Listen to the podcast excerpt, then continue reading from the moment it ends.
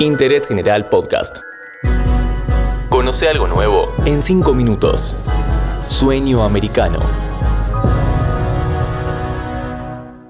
Hola, bienvenidos a un nuevo episodio de Interés General. Hoy vamos a conversar sobre la relación de Estados Unidos con Perú. La ciberseguridad en el país sudamericano es una preocupación más grande para la Casa Blanca que las ideas de su futuro presidente. ¿Quién está detrás de estas guerras silenciosas? ¿Sabías que si necesitas la atención de casos urgentes en lo contencioso administrativo y tributario de la ciudad de Buenos Aires, fuera del horario judicial y en los días inhábiles, podés solicitar la intervención de un juez de turno? Llama al 0800 122 Juzbailes, Consejo de la Magistratura de la Ciudad Autónoma de Buenos Aires.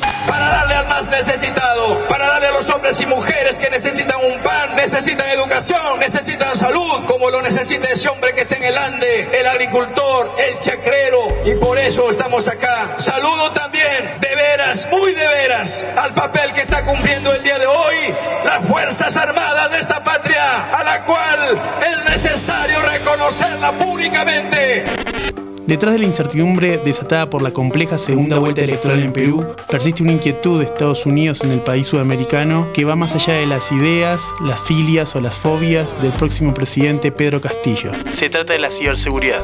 Según datos que maneja el Departamento de Estado, Perú es el país de América Latina con el mayor número de ciberataques en contra en lo que va del 2021. El segundo es México y el tercero Ecuador. La ciberseguridad es el terreno donde se están librando las principales contiendas geopolíticas por fuera del conflicto armado tradicional. Para Estados Unidos es un asunto de alta prioridad desde que en 2021 sufriera un ciberataque Colonial Pipeline, el mayor operador de oleoductos de dicho país. A las pocas semanas sucedía lo mismo con JBC, una de sus principales empresas alimenticias.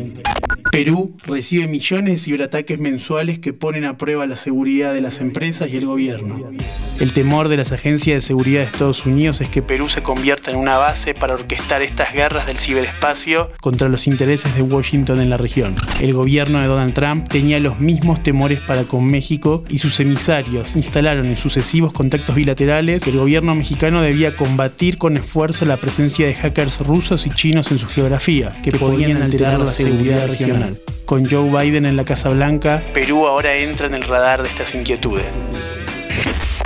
Creo que es muy, muy importante realmente que el Perú no caiga en la catástrofe que es Venezuela, en la catástrofe que es Nicaragua o en la catástrofe que es Cuba. La verdad que muchos peruanos pues creo que han, votado por el disgusto que les producía eh, la corrupción que ha caracterizado la vida política en el Perú en estos últimos años, el descontento con los presidentes que elegimos, eso lo entiendo muy bien, pero la verdad que en el caso del Perú creo que sería verdaderamente trágico que esta explosión de indignación popular nos retroceda a la condición de Venezuela o de Cuba o de Nicaragua.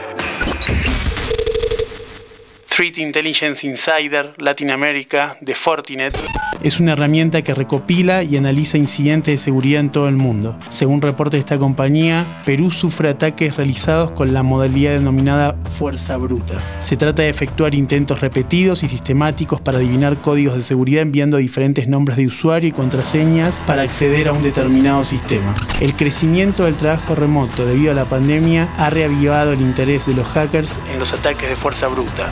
Con la transición masiva a la oficina y el aprendizaje en casa, los ciberdelincuentes encuentran una importante cantidad de servidores de protocolo de escritorio remoto mal configurados, lo que facilita este tipo de ataques, señalan los analistas de Fortinet en Perú.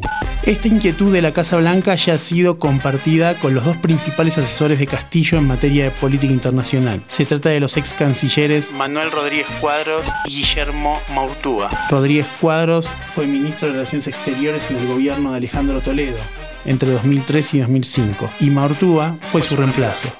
Es un diplomático con estudios de posgrado en Oxford y con buen diálogo con el actual titular de la OEA, Luis Almagro.